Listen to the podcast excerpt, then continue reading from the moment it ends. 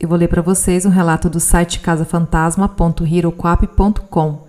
Esse relato foi enviado pela Carol de Fortaleza, Ceará. O nome do relato é Cão Negro. Vou contar uma história que aconteceu comigo há cerca de um ano. Minha família se mudou para um apartamento novo que tem uma cozinha bem estreita e comprida, tipo um corredor.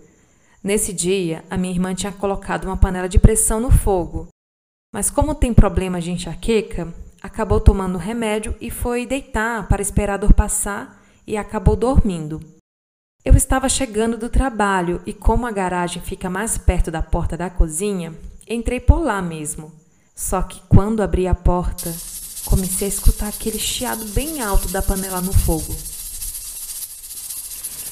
Porém, mais alta ainda foi um rosnado de cachorro.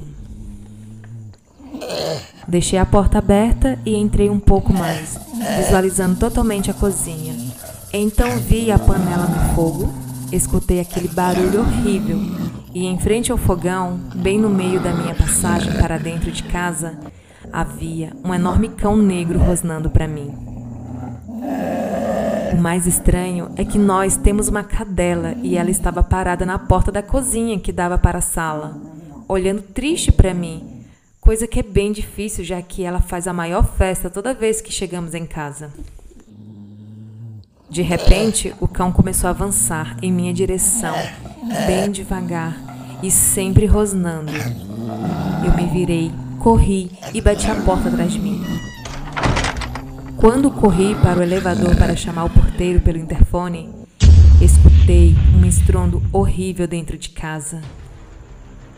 Na mesma hora, o vizinho do lado saiu e nós entramos na minha casa.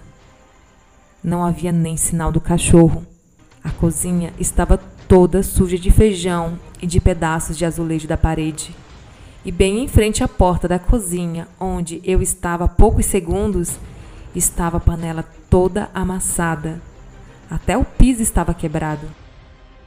Claro que nessa hora minha irmã acordou assustada com o barulho e até a cadela veio fazer festa. Mas eu tenho certeza de que se não fosse aquele cachorro, eu não estaria aqui hoje.